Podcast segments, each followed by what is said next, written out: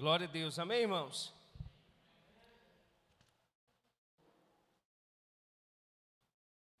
Abra sua, sua Bíblia comigo em 2 Pedro, capítulo de número 1.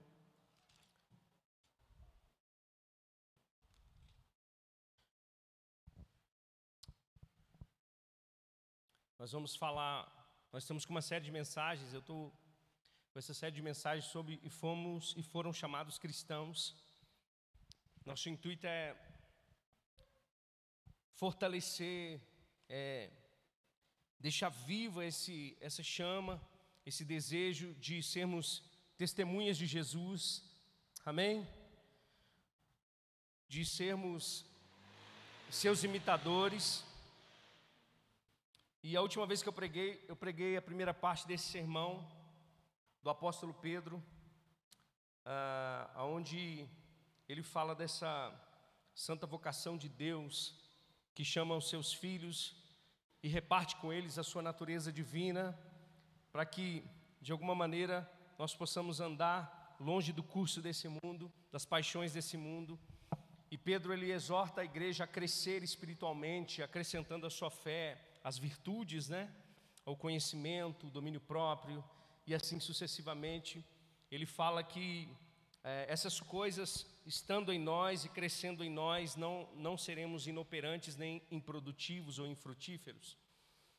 Assim nós vamos galgando cada vez mais passos para a eternidade, para o reino de Deus. Amém? Então esse é o desejo de Deus. E Pedro, ele vai exortar a igreja, a esses irmãos que foram dispersos é, sobre toda a terra em função da perseguição a permanecerem firmes em meio às perseguições, às angústias, em meio às aflições, e também para resistir os falsos ensinos, as falsas doutrinas, as heresias. Então agora eu quero começar a partir do verso 12 de 2 Pedro, capítulo de número 1, e eu quero dar um, um, um tema para essa mensagem, além de e foram chamados cristãos, Durante toda essa semana, eu estava com uma palavra no meu coração, e essa palavra é a palavra entusiasmo. Entusiasmo. O tempo todo, desde o final de domingo, eu estava com essa palavra no coração: entusiasmo, entusiasmo, entusiasmo.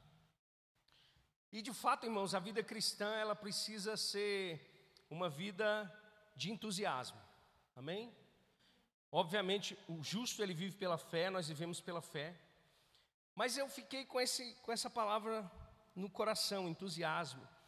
E quando a gente for ler, eu queria que você colocasse o seu coração naquilo que Pedro vai falar, é, que você imaginasse ah, o coração de Pedro, o coração do pastor Pedro, é, instruindo aqueles irmãos. Ah, e, e o tema da mensagem vai ser o entusiasmo na vida cristã. Amém? Quero ler com você primeiro.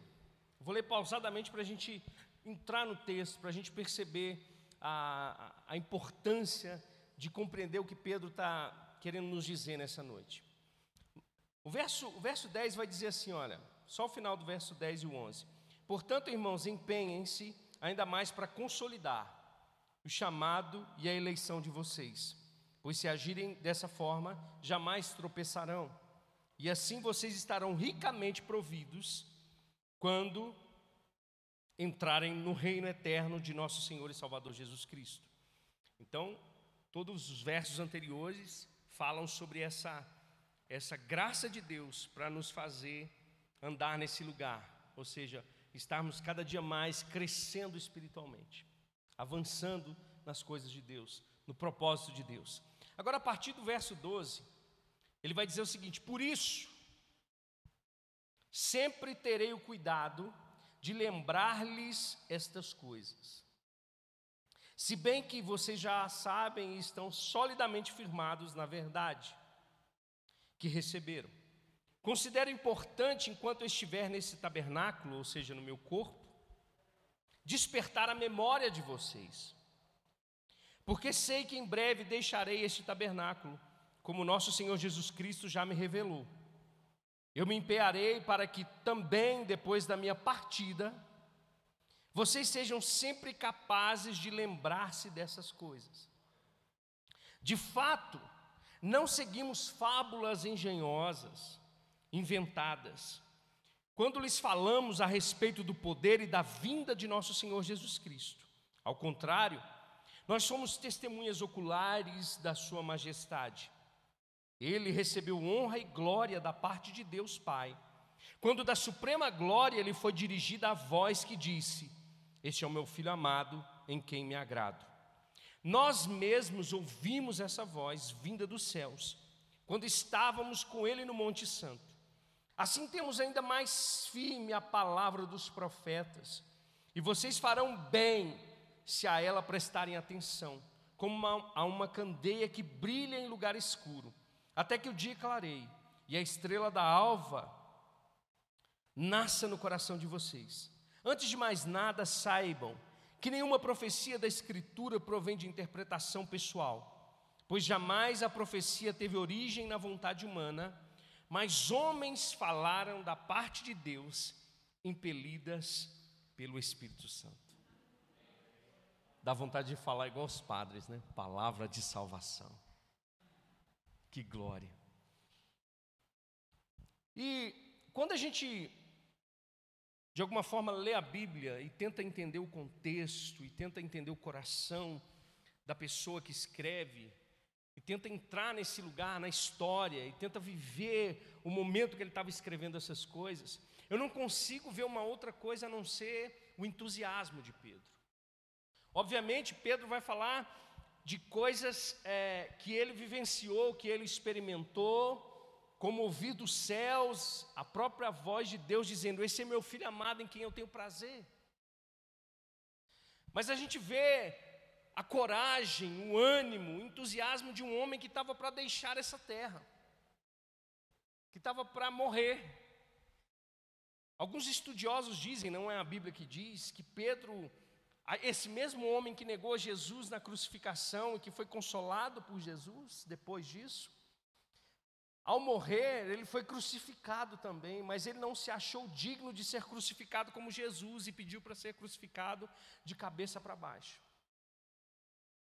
Um homem que anos anteriormente tinha negado a Jesus com medo da morte, agora já estava dizendo: Eu não sou nem digno de morrer como ele, me crucifiquem de cabeça para baixo. Mas a gente vê a alegria e a certeza de Pedro em consolidar os filhos de Deus, em não se preocupar com invenções, em não se preocupar com coisas novas, mas em realmente firmar a mente e o coração da igreja de Jesus nas verdades já reveladas pelo Espírito Santo de Deus. Agora, pasmem, eu estou assim, gente, o que significa a palavra entusiasmo? E eu fui para o dicionário, né, irmãos? E no dicionário diz que é um ardor que impulsiona alguém a fazer algo. Ou seja, é um fervor que nos impulsiona a fazer algo. É um arrebatamento, é um entusiasmo religioso. Isso o dicionário diz. Eu falei, uau, nós precisamos cada dia mais sermos entusiasmados com as boas novas do Evangelho. Nós precisamos cada dia mais sermos arrebatados pela experiência do poder da palavra de Deus e da ação do Espírito Santo em nós. Nós precisamos ser entusiasmados ao ponto de sairmos desse lugar no domingo à noite, na segunda-feira pela manhã, colocar em prática tudo aquilo que nós ouvimos no sermão do domingo à noite, em ser a expressão de Jesus Cristo nessa terra, em, em manifestar o poder de Deus e a glória de Deus. Nós precisamos estar entusiasmados. Esse homem estava para ser entregue, para morrer, mas mesmo assim ele não desistiu. Agora, eu fui continuar pincelando para saber se eu conseguia mais alguma coisa da palavra entusiasmo. E a palavra entusiasmo, ela vem da palavra, é, ela é uma palavra grega que é dividida em duas partes. E quando eu fiquei, e quando eu ouvi isso, irmãos, eu fiquei mais cheio ainda de Deus. Porque a palavra entusiasmo, ela vem do grego in teos, que significa em Deus.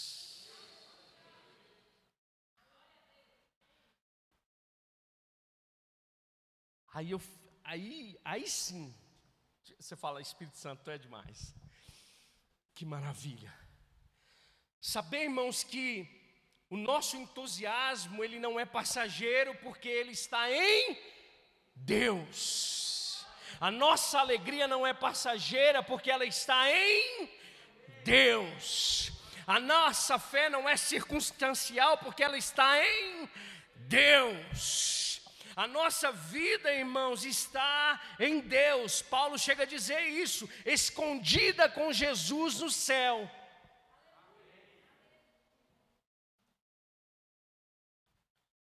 Então a nossa vida ela precisa impactar. A nossa vida precisa ser motivada pelas verdades das escrituras sagradas. Obviamente que o entusiasmo ele vem de fatores internos e externos.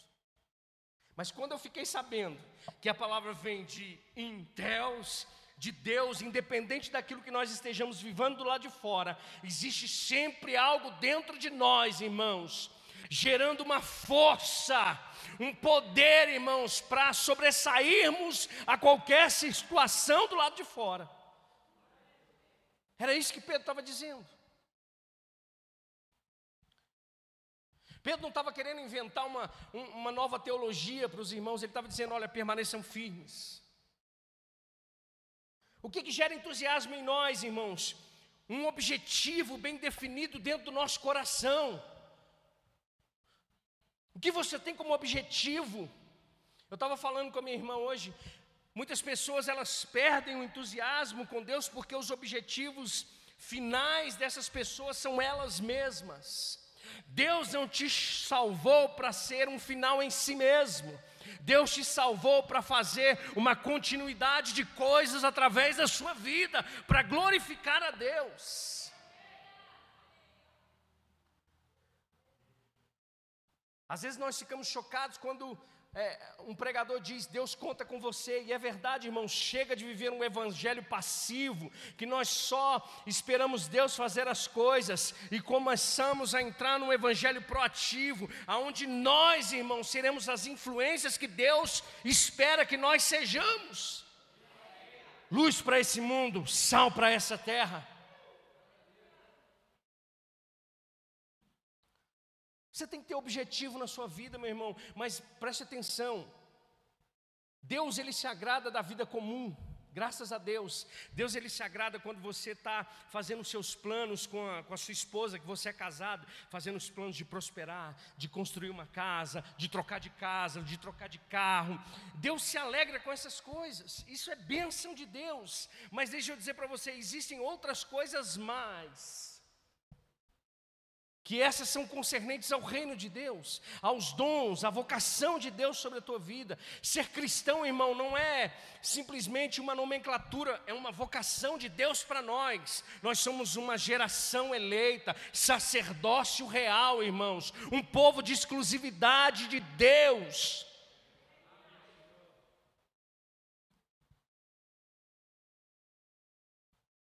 Nós precisamos ter algo que nos carrega por dentro. Normalmente chamamos isso de chamado ou vocação. Algo que transcende. Algo que vai fazer com que outras pessoas sejam impactadas. Eu costumo dizer, nem todos aqui vão pegar um microfone para pregar, mas muitos aqui já deveriam estar prosperando ao ponto de sustentar missionários.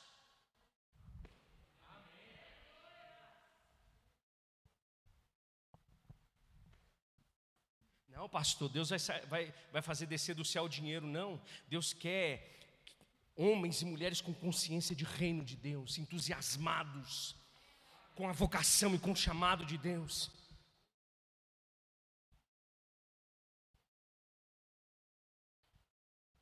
Fatores internos com um objetivo bem definido.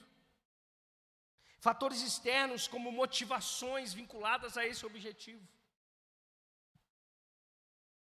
Já parou para pensar o que, que Deus quer de você? Já parou para pensar que às vezes nós vamos adiando, adiando, adiando, adiando, adiando a resposta que nós devemos dar para Deus.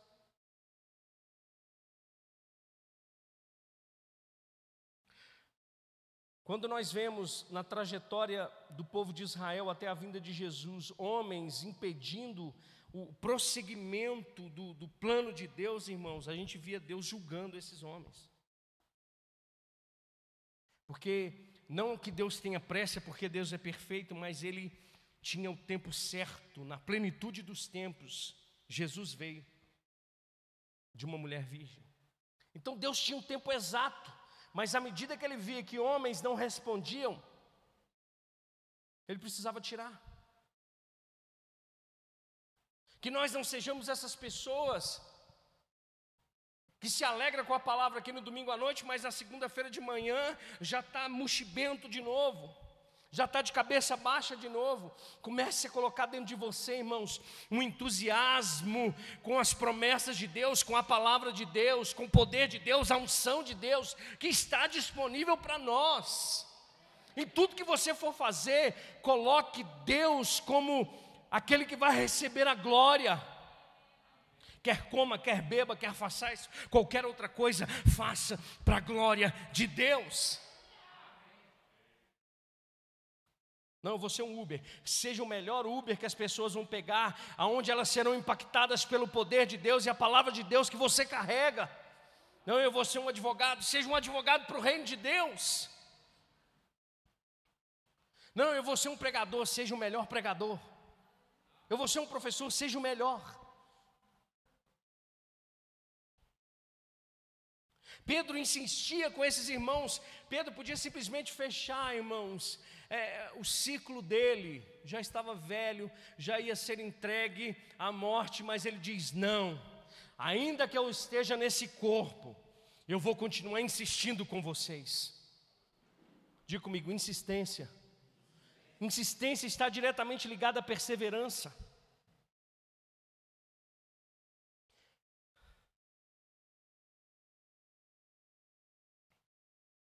Quantas desculpas a gente tem colocado diante de Deus? Quantas impossibilidades a gente tem colocado diante de Deus? Deixa eu falar para você uma coisa: Deus é maior do que todas elas. Deus não é convencido pelas suas desculpas. Agora a gente precisa aprender um pouco com a vida de Pedro. Vocês conhecem a vida de Pedro? Todos nós conhecemos a vida de Pedro. Ele era um questionador nato. Primeira vez que Pedro tem um contato com Jesus, Pedro não estava num dia bom. Tinha acabado de pescar à noite, a empresa estava, ó, de de mal a pior. Não pegou nada à noite, no outro dia pela manhã estava consertando as redes. De repente chega Jesus. E pede, Jesus pede para Pedro o seu barco. E Pedro, sendo educado, entrega para Jesus. Aí Jesus prega para uma multidão de pessoas, aí chama Pedro, chama, acho que o seu irmão André, entra para dentro do barco e fala assim: Vamos um pouquinho mais para frente agora, eu quero que você pesque. E Pedro, como um bom questionador, vai dizer o seguinte: Senhor Jesus, quem conhece de pesca aqui sou eu. Pescamos, tentamos pescar a noite inteira e não pegamos nada. Mas como o Senhor está dizendo essa palavra, eu vou lançar porque é o Senhor que está dizendo. E a gente sabe que Pedro experimenta uma gloriosa pescaria. Mas não era o peixe em si que Deus tá, que Jesus queria que Pedro identificasse. Que Deus, que, que Pedro se alegrasse, não era com a pescaria, era o que viria depois. Porque Pedro, quando olha para Jesus depois da pesca, ele diz: Afasta de mim que eu sou pecador. Aí vem Jesus, que consegue enxergar dentro de mim de você. Pedro já tinha uma tendência a querer se desviar dos propósitos de Deus. Pedro já tinha uma tendência a dar uma desculpa para o chamado. Afasta de mim, Jesus, porque eu sou pecador. E Jesus diz: Ó, a partir de hoje, eu chamo você de pescador de homens, de pescador de almas. De um questionador a um pescador de homens. Mas Pedro ainda não estava preparado. Pedro tinha que passar por algumas etapas da vida dele ainda. Pedro era um cara completamente impetuoso. Quem aqui, se estivesse num barco e visse Jesus andando sobre as águas, ia pedir para Jesus e ia ter, ia ter com ele? Alguém aqui teria essa coragem? Eu não. Não tinha fé para isso. Mas Pedro falou: se, se é tu mesmo, Jesus, manda eu ir ter contigo aí. E o que, que Pedro faz? Pedro coloca o pé fora do barco, dentro da água e anda sobre as águas. Todas as experiências que você tem vivido com Deus, na realidade, são experiências para preparar você. Deus quer preparar a gente. Deus não está, vou dizer para você, Deus ele ele olha para você e ele sabe do seu potencial, da sua capacidade. Ele sabe até onde você pode suportar. Ele sabe até onde nós podemos suportar. Agora Pedro era um homem impetuoso, mas Pedro também era um homem que se achava imbatível. Pensa um cara Jesus chega diante dos discípulos, separa os discípulos e diz: Olha, o filho do homem precisa ser entregue, precisa ser traído, precisa morrer. Aí Pedro vai, se levanta e diz: chama Jesus num canto e fala assim: Isso não vai acontecer com você. Eu morro no seu lugar, mas o Senhor não morre.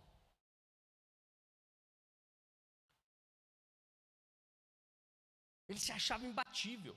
Imagine, irmãos, um camarada que poderia ter sido um fariseu, um doutor da lei, não conseguiu ser um doutor da lei, porque ele era, era o desejo de todo judeu ser um doutor da lei. Toda criança, até os 12 anos, todo homem, ele é preparado para isso. Ele é instruído no, no, no, no, Pentateuco, nos cinco primeiros livros da Bíblia, para chegar na, no, dia da sua da sua tentativa de se tornar um, um, um seguidor de um mestre, ele falava cantando os cinco primeiros livros. Mas Pedro não conseguiu e ele foi se tornar um pescador. Mas aí você imagina, Jesus vai e chama um cara desse para ser pescador de homens, dá autoridade sobre eles para eles expulsarem demônios. Eles voltam para Jesus dizendo: O que, que é isso que está acontecendo? Eu era só um pescador, agora eu estou expulsando até demônios, Jesus. Aí Jesus chega perto dele e fala: Eu vou morrer. É óbvio que ele ia falar: Não, eu morro no seu lugar, eu te defendo. E ele ouve de Jesus: Arreda-te para trás de mim, Satanás.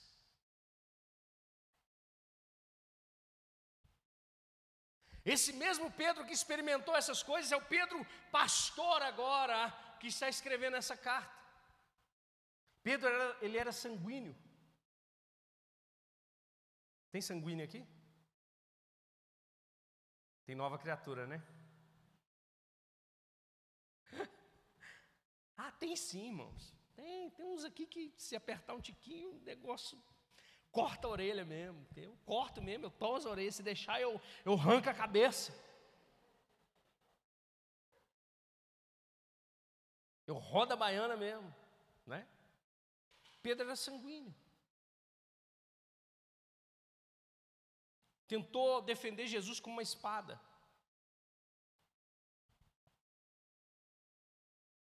Mas esse mesmo Pedro enfrentou talvez uma das maiores decepções da sua própria vida foi quando realmente ele querendo proteger Jesus, ele disse: "Olha, Jesus disse para ele: você vai me negar".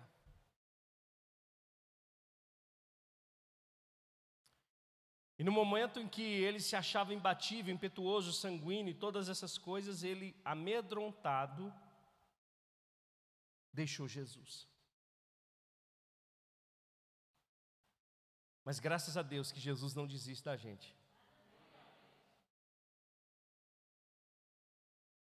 Eu gosto quando a Bíblia relata que uma das primeiras ações de Jesus após a ressurreição é, quando ele encontra as mulheres, é vá para os irmãos, vá para os discípulos e diga para eles que eu, que eu estou bem, que eu vou encontrá-los, e diga também para Pedro.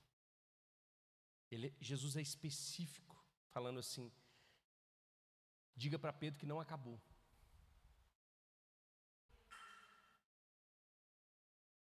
E aí o que acontece? Jesus consola o coração de Pedro.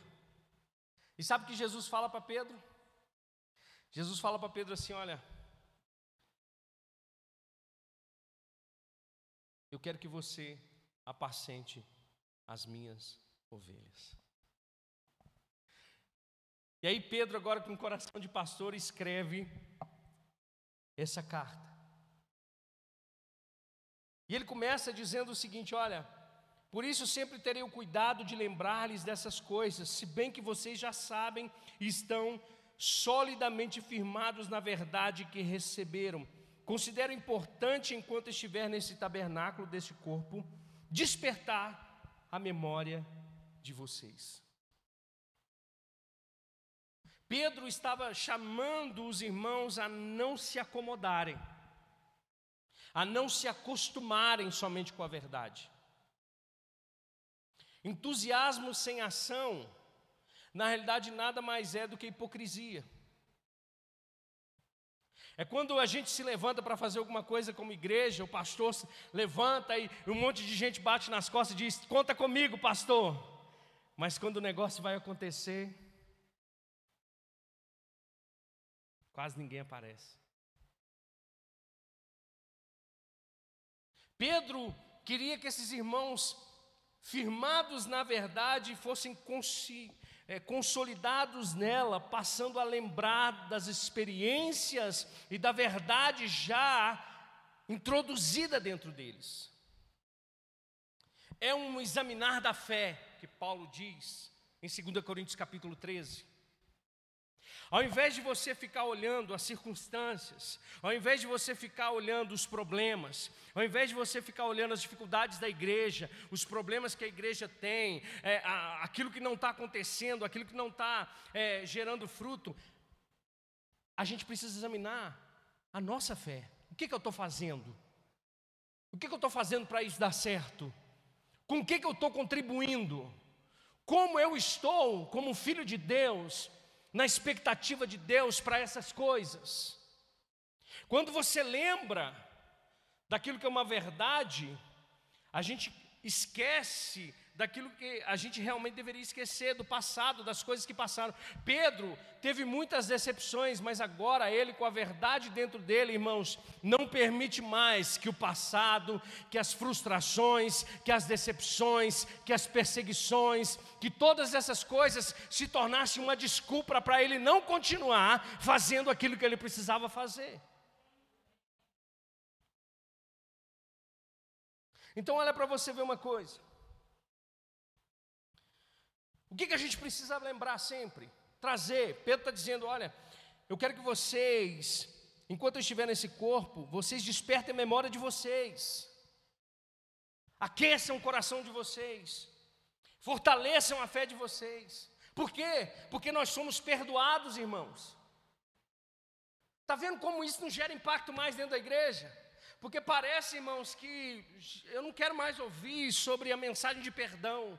Eu não quero mais ouvir sobre esse negócio de arrependimento, pastor. Eu quero ouvir uma mensagem que me faça voar, que me faça é, transcender. Não, irmãos, a, a, a mensagem central do Evangelho é o perdão de Deus para uma humanidade caída, cheia de pecado, uma humanidade que se afastou de Deus, mas que por intermédio do Filho dele, Jesus Cristo, ele nos perdoou, nos tirou da morte e nos trouxe para a luz, irmãos, para a vida eterna. Aí quando você lembra, de manhã você acorda e já pensa nas boletas que tem que pagar, não, pensa, Deus me perdoou, agora eu sou um filho amado, agora eu tenho acesso a Deus, agora eu sou habitação do Espírito Santo de Deus, agora eu tenho a palavra de Deus em mim, aquilo que eu falo com fé, crendo eu recebo, todas essas coisas, irmãos, precisam entusiasmar a nossa vida cristã.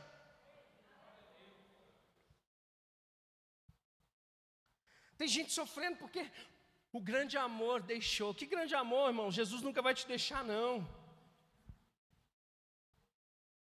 A gente vê menino de 13, 14 anos falando de amor, que amor? Vai estudar, vai. Ó, oh, vou falar uma coisa. Não, não, quero pregar no cu de jovens, viu? Pode me escalar. Pode me escalar. Escala. escala que eu vou pregar. Eu sou assim, irmãos, eu sou entrão mesmo. Sabe por que muitas coisas não estão acontecendo na vida dos jovens? Porque ao invés de eles buscarem servir a Deus, eles estão preocupados com outras coisas. Pastor, mas eu tenho que fazer isso, fazer aquilo, fazer aquilo. Serve a Deus, você vai ver se as coisas não vão fluir na sua vida. O problema é que a gente quer inverter as coisas. Pastor, está escrito em 1 Coríntios capítulo 7. Quem está casado tem que cuidar das coisas de casa, das coisas do mundo. Agora, aquele que está solteiro, cuide das coisas de Deus. Não, mas eu, eu tenho que. Ux, Ave Maria, cheia, é, só falta fazer isso. Preocupa com um monte de coisa, mas o tempo que tem, o gás que tem, o entusiasmo que tem, está gastando com outras coisas. Devia estar tá gastando com Deus, meu filho. Gasta com Deus, você vê o que, que vai acontecer na sua vida. Deixa eu te falar para você: o mundo espiritual, o reino de Deus é como uma semente lançada. À medida que você se preocupa, que você se expõe, que você se entrega, você está semeando.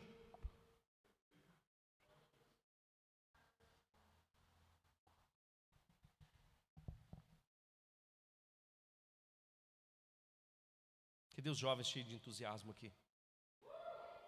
Valeu, Herbert.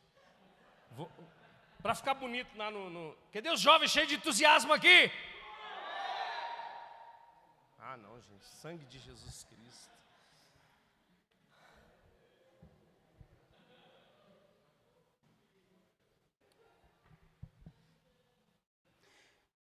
Verdades que Pedro quer que a gente coloque no nosso coração firmadas, nos tornamos filhos de Deus pela confissão e crença em Jesus.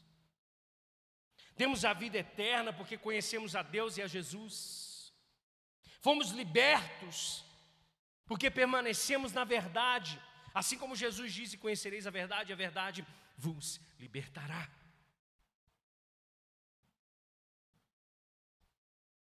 Não vai ser a mão do pastor que vai te libertar da pornografia, da masturbação, do que for, do pecado que você comete. É conhecer a verdade é deixar a verdade entrar dentro de você de uma forma para poder firmar você e limpar você.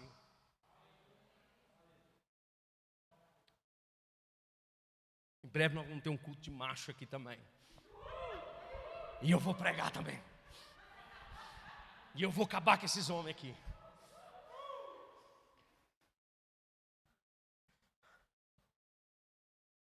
As mulheres tá, têm que puxar os homens para ir para a igreja. Jesus Cristo de Nazaré. Vamos, amor, que não, hoje tem jogo. Esse domingo não, as mulheres não têm que puxar os homens para ir para a igreja. Vamos tomar vergonha na cara, bando de, de marmanjo velho.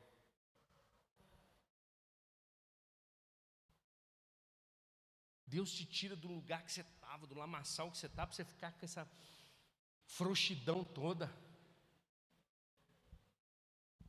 É, muito problema, muita coisa acontecendo, é difícil. Que difícil, meu irmão. Pergunta para a sua mulher. Faz essa pergunta depois para ela. Se ela não gosta, aconteceu. Amor, bora para a igreja. Quem manda aqui sou eu. Mulher gosta, irmão.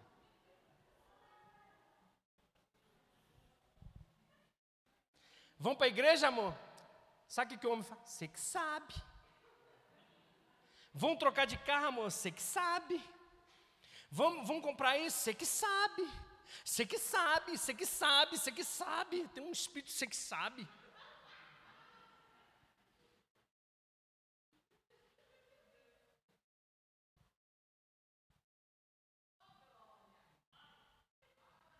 Vamos posicionar, né? Quando você quando você tem a verdade dentro de você, meu irmão, você não deixa nada roubar aquilo que Deus já estabeleceu no seu coração, não. Eu estou falando isso num tom de brincadeira, mas existem coisas que, se as mulheres não vigiarem, entram na mente ao ponto de tirá-las do lugar que elas devem estar. A gente falar de submissão hoje é uma coisa terrível. Falar que, falar que, irmãos, até falar que mulher, é, que uma esposa se quiser ficar em casa para cuidar dos filhos e cuidar da casa, hoje é um absurdo, é uma vergonha, é uma loucura. E às vezes, muitas das vezes, a gente, como homem que não quer assumir compromisso, fala assim: vamos mesmo trabalhar. Você trabalha lá fora, trabalha aqui dentro e trabalha no final do expediente também. E a gente não quer tomar uma postura de homem de Deus, de fé, de convicção, de sacerdócio.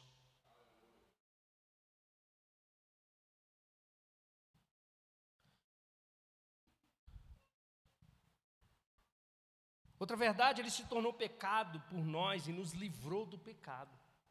Já parou para pensar isso? A coisa que mais abomina a Deus é o pecado e ele se tornou pecado por nós. Meu Deus, você imagina isso? Você lê o Antigo Testamento, Isaías, acho que Isaías 59 diz que os nossos pecados fazem separação entre nós e Deus. Ele vem e se torna pecado no nosso lugar. Ele não cometeu, ele se tornou. Ele não cometeu pecado nenhum, ele se tornou por nós, subindo naquela cruz, se, se tornando maldição no nosso lugar.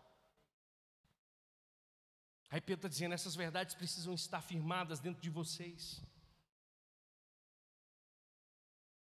O segundo objetivo de Pedro, trazendo essa palavra para nós, é que a palavra continuasse sendo pregada. Ele vai dizer assim: porque sei que em breve deixarei o tabernáculo, como nosso Senhor Jesus Cristo já me revelou. Eu me empenharei para que também depois da minha partida vocês sejam sempre capazes de lembrar dessas coisas. Isso se chama legado. Isso significa que Pedro considerava a palavra permanente, ele não. Hernandes Dias Lopes diz isso. O mensageiro passa, a mensagem não.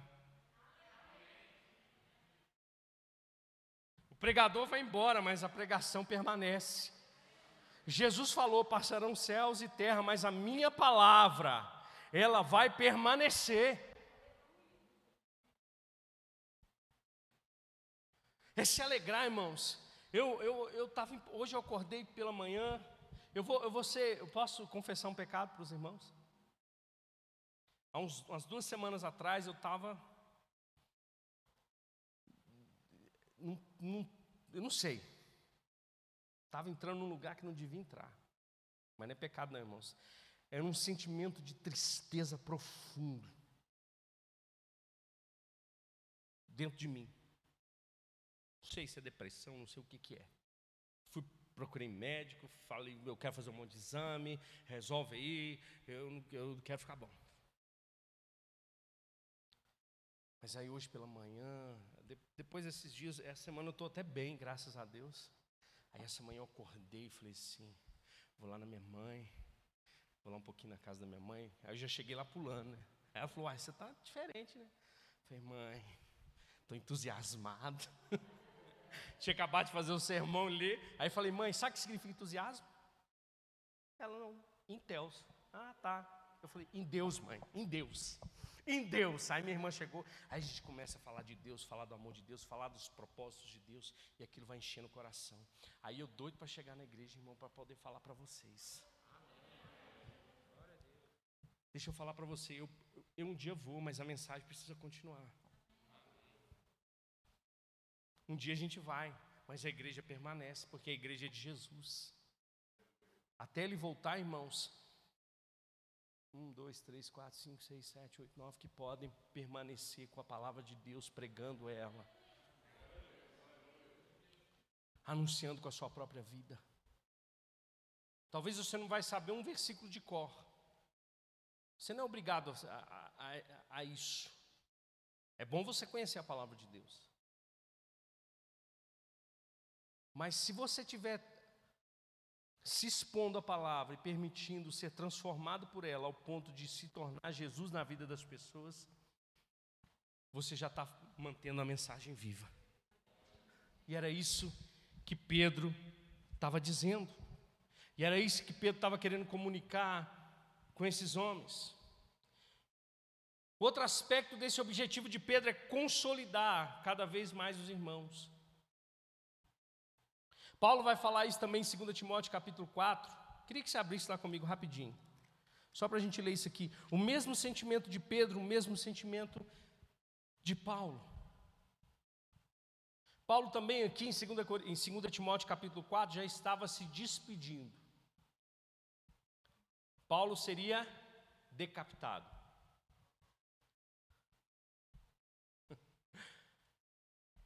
Aí Paulo vai dizer: na presença de Deus e de Cristo Jesus, que há de julgar os vivos e os mortos, eu os exorto solenemente, olha Paulo falando, pregue a palavra, 2 Timóteo capítulo 4, tá irmãos? Pregue a palavra, esteja preparado a tempo e fora de tempo, repreenda, corrija, exorte com toda paciência e doutrina. E ele vai dizer: porque virá o tempo em que não suportarão a sã doutrina. Ao contrário, sentindo coceira nos ouvidos, juntarão mestres para si mesmos, segundo o seu propósito. Vê que é o mesmo sentimento de Pedro, é o mesmo sentimento do, do pastor Pedro dizendo: Olha, eu preciso é, consolidar vocês. E às vezes, irmãos, a gente pensa assim, que falar as mesmas coisas é chato demais ou é cansativo para a igreja. Mas o próprio Paulo, escrevendo aos Filipenses, diz: Olha, eu não me canso de falar as mesmas coisas, e para vocês é segurança, consolidação, firmeza doutrinária, firmeza dentro de você. É quando as circunstâncias, é quando você, por, por algum motivo na sua, na sua vida, peca e você fala: ah, meu Deus, Obviamente que dentro do cristão de verdade tem um arrependimento, mas você não fica assim. Agora Deus não me ama mais. Agora vou começar tudo de novo. Não, você fala assim, Senhor, eu me arrependo. E eu sei que a tua palavra diz que não há condenação para aqueles que estão em Cristo Jesus. Se eu pecar, eu tenho um advogado junto ao Pai, chamado Jesus Cristo. Consolidação.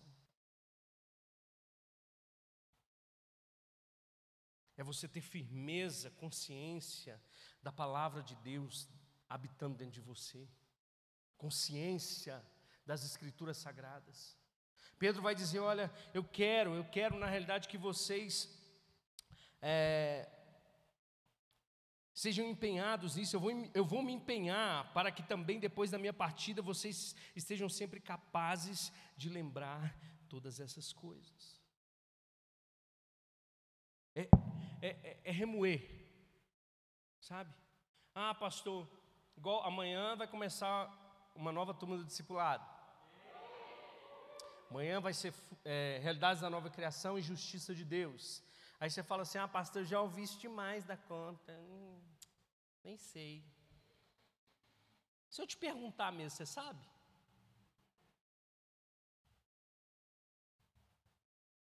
Se alguém te perguntar mesmo por que precisa confessar Jesus, você sabe explicar a pessoa o plano da salvação? As crianças aprendem lá com amarelinho, azulzinho, vermelhinho, pretinho. Pretinho é o pecado. Não é, não é assim? Cadê esse professor? Não tem nenhuma aí, né? Tem alguma professora? É isso, né? Preto é o pecado, amarelo é, é, o céu, a rua de ouro, aí vem o verdinho que é a paz, aí vem o vermelho que é o sangue de Jesus, alguma coisa assim. E a gente acha que isso é, ah, isso é o beabá. Mas é, é isso que mantém a gente firme. Tem uma historinha que contam aí que, que fala desse, desse, desse negócio. O pastor pregava todo dia o mesmo sermão, as mesmas coisas, o povo foi cansando. Ah, pastor, não dá para ficar te ouvindo, não, é a mesma coisa todo dia. Aí ele falou assim: olha, todos os dias eu volto para casa. E minha esposa está lá com arroz e feijão me, me, me esperando para me comer. Às vezes tem uma carninha, mas o que me sustenta há 30 anos é o arroz e o feijão. De vez em quando vai vir uns profetas aqui na igreja, uns evangelistas, uns mestres, a gente vai empolgar, mas aí o pastor vai voltar.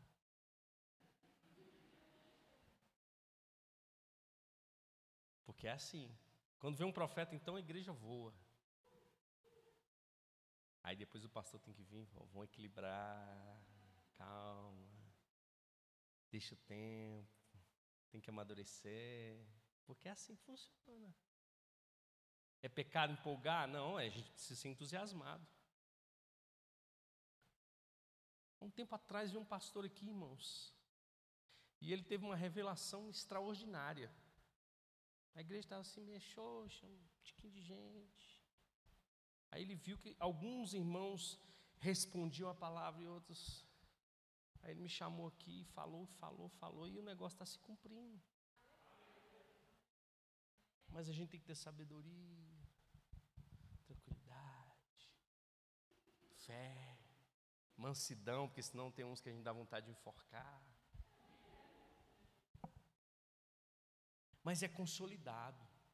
Pessoas já me chamaram, falaram, por que você não abre? Eu vou, vou falar uma outra coisa. Fui num, numa, num congresso lá do Verbo da Vida, de pastores e líderes pastor Marcelo meteu a mão na minha cabeça e falou: Tu és um apóstolo. E falou dois nomes de duas cidades, Esmeraldas e Joatuba, para mim. Teve gente lá de Nova Contagem já me chamando no Instagram, falando: Por que você não abre uma igreja aqui?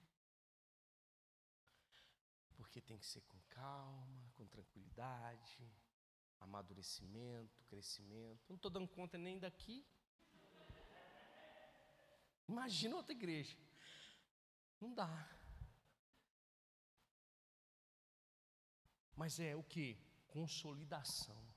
Porque eu sei que daqui vão sair novos pastores, mestres, profetas, evangelistas. Amém. Mas também vai sair doutores, médicos, um monte um monte de profissão não importa qual seja, mas firmados na palavra de Deus. Amém? Eu já vou, tá, já vou terminar, tá, irmãos? Para a gente terminar, Pedro, ele fala sobre o poder da palavra e a certeza que a palavra precisa trazer nos nossos corações. A palavra de Deus, ela não é uma invenção humana. Amém? Ela não são fábulas. O evangelho é e contém a palavra de Deus. O que nós precisamos saber sobre Deus e sobre a nossa vida, especificamente vida no pecado e nova vida, estão nas escrituras sagradas. Ele diz que a palavra ela é inspirada pelo Espírito Santo. Então, tudo que está sendo dito aqui nessa noite é para impulsionar você. É para é é fazer você se entusiasmar, estar em Deus, para aquilo que Deus tem para fazer na sua vida. Agora, eu só quero apontar aqui, para a gente terminar, quatro coisas que pode tirar o nosso entusiasmo. Agora aqui já é o pastor. A primeira delas é óbvia, a falta de conhecimento de Deus. As pessoas elas tendem a colocar uma, uma expectativa no homem que deveria colocar em Deus. E pela falta de conhecimento elas colocam no homem, porque muitas pessoas se transformam no sentido de considerar que eles têm toda a revelação, ou a revelação de Deus, e que aqueles que estão do lado de baixo são simplesmente a ralé. E a falta de conhecimento de Deus faz a gente perder a motivação, o entusiasmo. Quantos livros de Deus tem na sua estante que falam de Deus?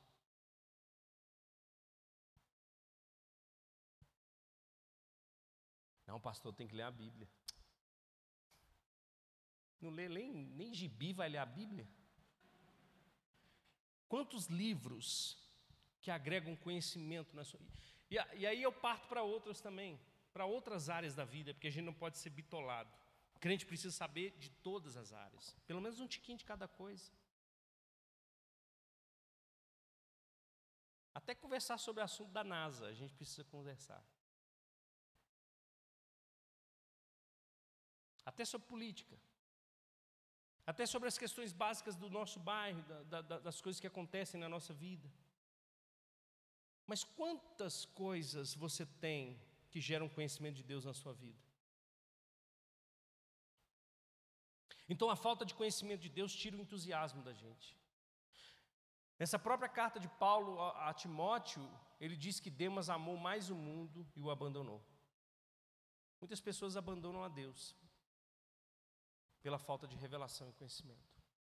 Então busque conhecimento de Deus. Amém?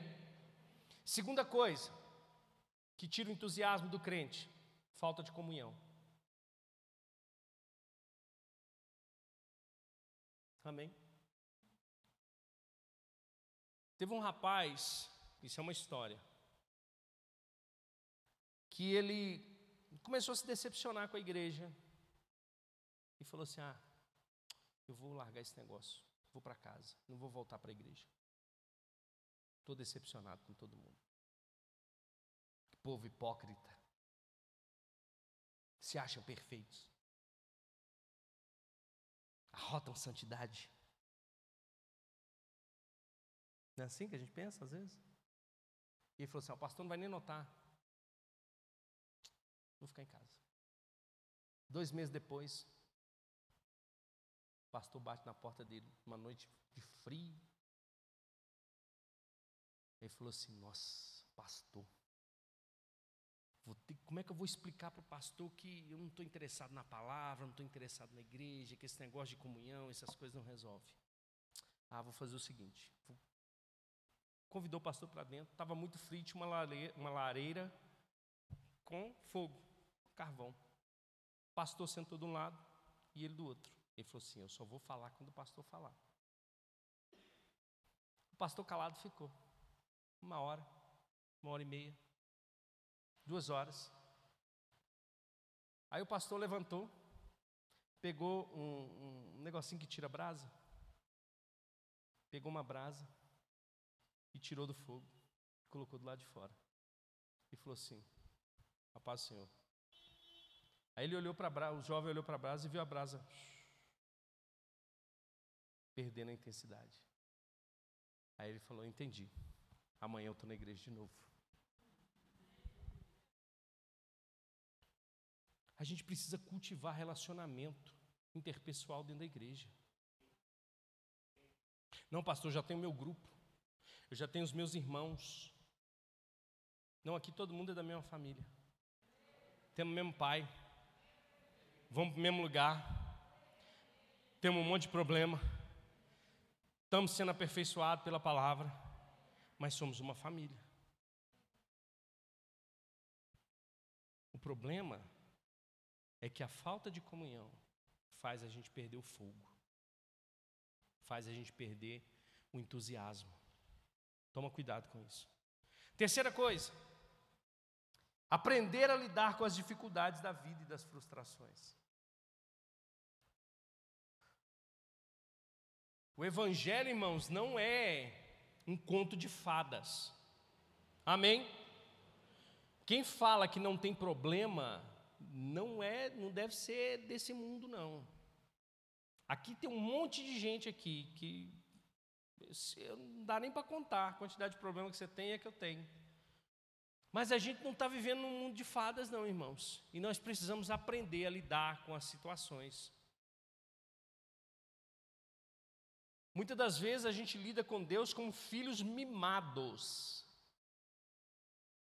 Que quando as coisas não acontecem do jeito que a gente quer, a gente perde o ânimo com Deus, o entusiasmo com Deus. É como aquele negócio, briguei mesmo com Deus. Quem é tu para brigar com Deus?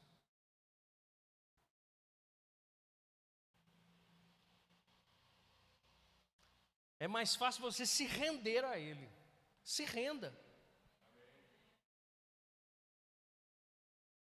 Sabe, irmãos, lutas, provações, tribulações, perdas, ganhos, Todas essas coisas nós vamos passar nessa vida nossa.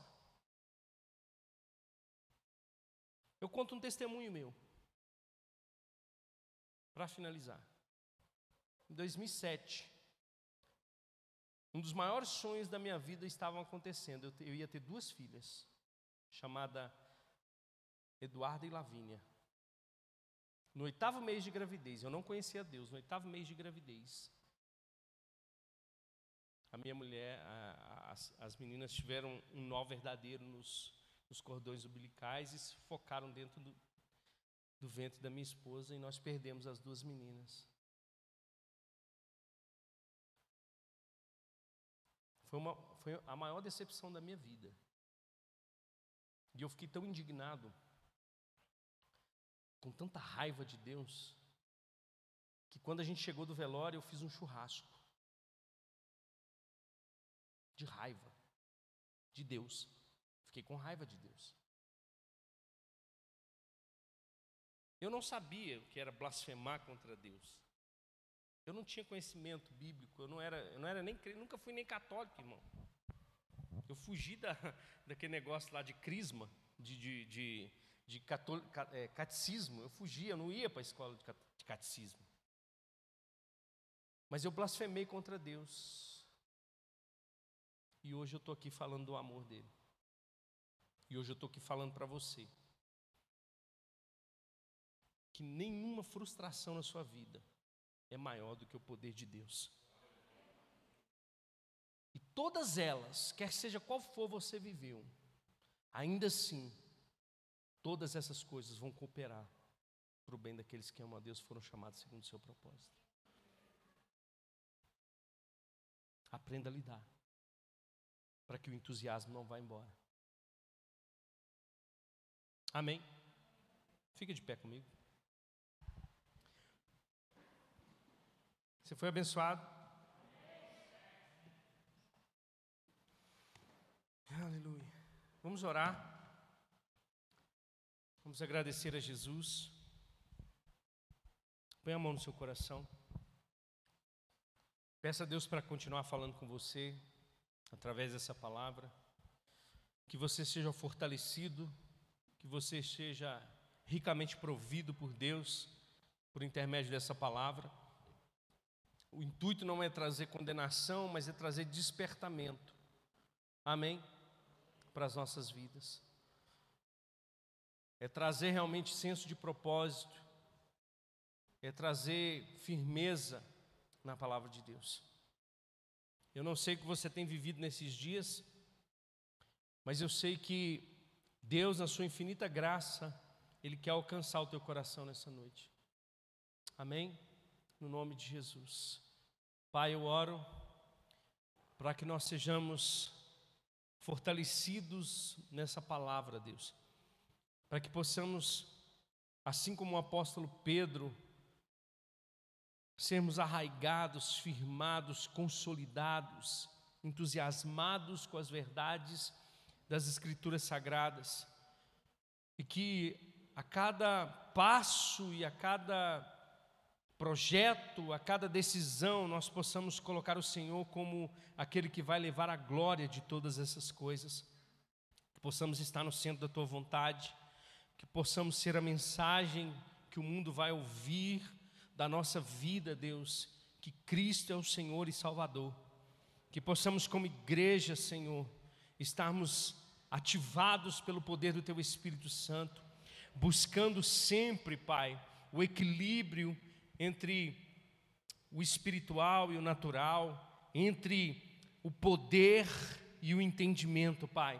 Que possamos caminhar nessa vontade em nome de Jesus, que possamos fortalecer uns aos outros, estimular uns aos outros a obra, Deus, que possamos nos alegrar com aqueles que estão crescendo, com aqueles que estão voltando, com aqueles que estão se desenvolvendo, que possamos ser uma grande família de Deus nessa terra, manifestando a tua glória